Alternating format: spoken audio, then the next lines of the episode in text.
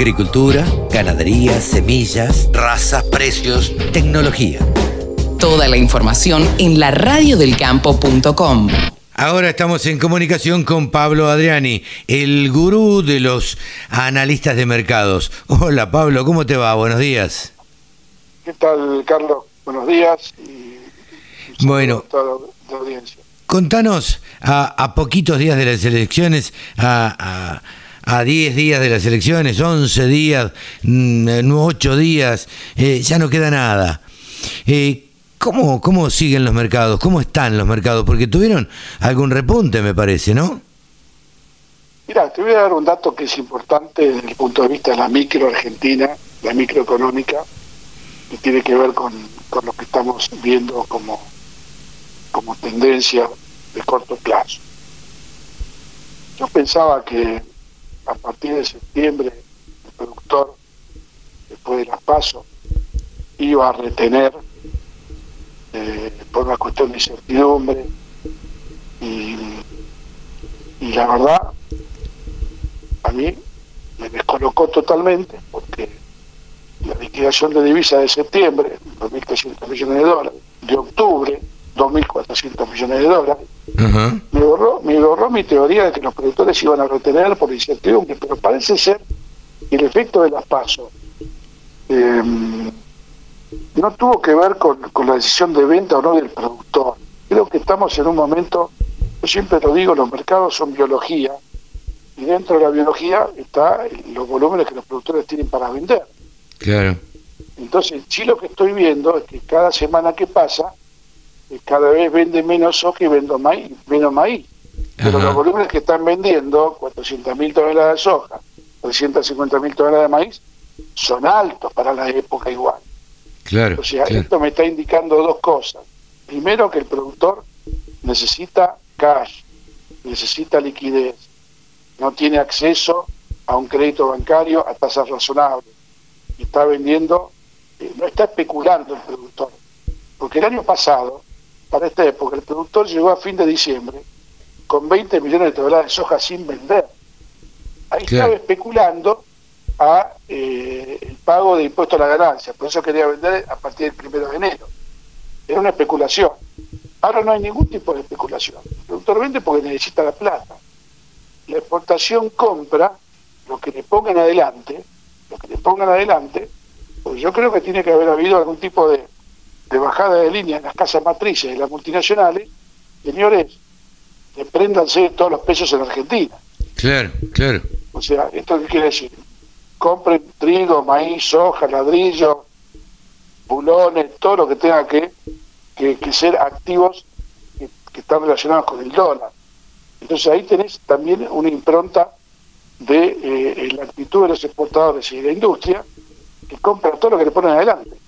En el caso del trigo y maíz, eh, en el caso del, maíz, por ejemplo, la limitante a registrar dentro de los 30 días del embarque está acotando los registros de exportación. Eso actúa como una, un freno a la demanda. Entonces la exportación, el dato que tuve la última semana, registraron de maíz 40.000 toneladas. Claro.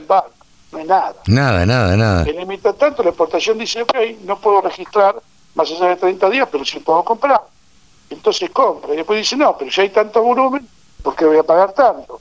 Entonces compra más barato. Un dato de color. Chicago subió en dos semanas 25 dólares el maíz. Eh, mira. Preguntarle a los productores que nos escuchan si vio que el maíz se ha subido en Argentina a 25 dólares. Claro. ¿No se reflejó para nada? Para nada, para nada. Es más, el dato de color, el dato estratégico, es que el precio del maíz hoy, 195 dólares disponible, es igual al precio del maíz nuevo, marzo del 2022, 195 dólares. Claro. Entonces, estamos en una situación totalmente atípica, normal, donde los precios que está pagando la exportación son precios de maíz nueva cosecha. Claro. Y, eso lo hace porque tiene muy buenos márgenes de exportación con respecto al FOB, con lo cual eh, no se ve fuerza para el maíz disponible y la misma la misma falta de fuerza se, se arrastra un poquito la cosecha nueva, porque la cosecha nueva está mostrando más firmeza que el disponible. La posición julio, que valía 170 dólares hace 15, 20 días, hoy vale 180. Claro. Julio del 2022. Sí, sí, sí. Ahí tenés, ahí tenés un apunte importante. O sea, eh, el maíz nuevo se está valorizando más que el viejo. El viejo ya fue. Si algún productor piensa que lo va a vender a 200, te diría que no. No se peine para la foto. Ya fue, salvo un aborto, salvo un aborto, salvo un feedlot, salvo un balanceador que tenga que pagarle acá a fin de año mucho por el maíz porque llega la fiesta, tiene que guardar los pollos, el novillo, lo que fue. En Sí, el caso sí. del trigo, en el caso del trigo, el, el- el- convenio, el, el convenio eh, no, no escrito eh, entre la exportación y un acuerdo, ¿no? y un convenio no escrito, un acuerdo de, de palabra o como quieras llamarlo. Hace cuatro semanas que la exportación no registra un kilo de trigo. Claro. Y le clavado los registros 9 millones de toneladas.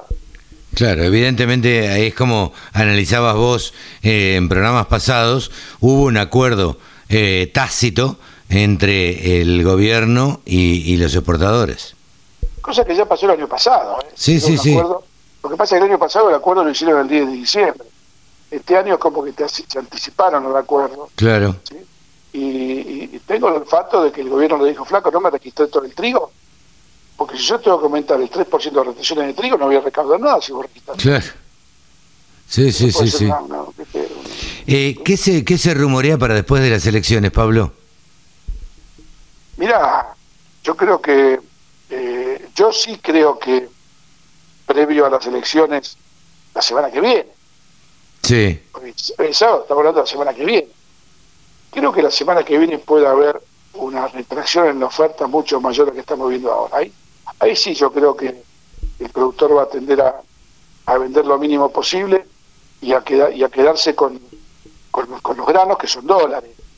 Eh, los rumores son- no son rumores sino conjeturas, o sea, un gobierno que no tiene un dólar partido por la mitad, que tuvo liquidación de divisas récord en octubre, 2.400 millones, enero-octubre de este año, 28 mil millones, contra 17 mil el año pasado, un aumento de 11 mil millones de dólares, y se lo fumaron todo, ¿sí? las reservas siguen en baja, eh, porque el gobierno no quiere llegar a la elección con un dólar de 200, el blue en 200. claro. Sí, sí, sí. Entonces está haciendo todo lo posible, vendiendo 200, 300 millones de dólares por día para contener el blue.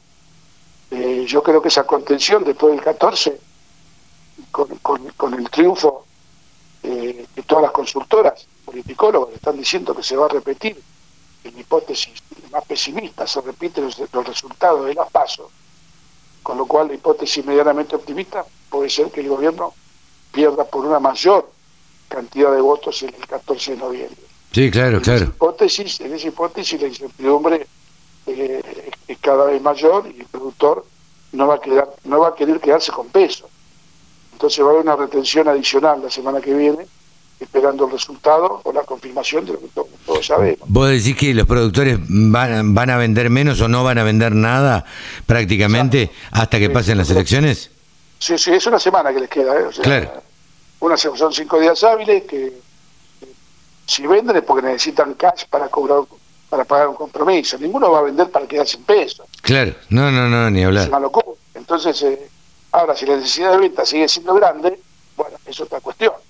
Claro, Pero creo que ya está bajando el ritmo de, de oferta y lo que está viendo mucha oferta de trigo nuevo, a pesar de que la cosecha está en un 5 o 6%, 700 mil toneladas la semana del, 17, del 13 al 20 de octubre, es mucho de trigo nuevo, y haber pasado la cosecha, y bueno, con un buen nivel de oferta, la exportación en 10 semanas de acá a fin de diciembre, compra las 6 millones de toneladas que le faltan y cubre todo el saldo exportable. Claro.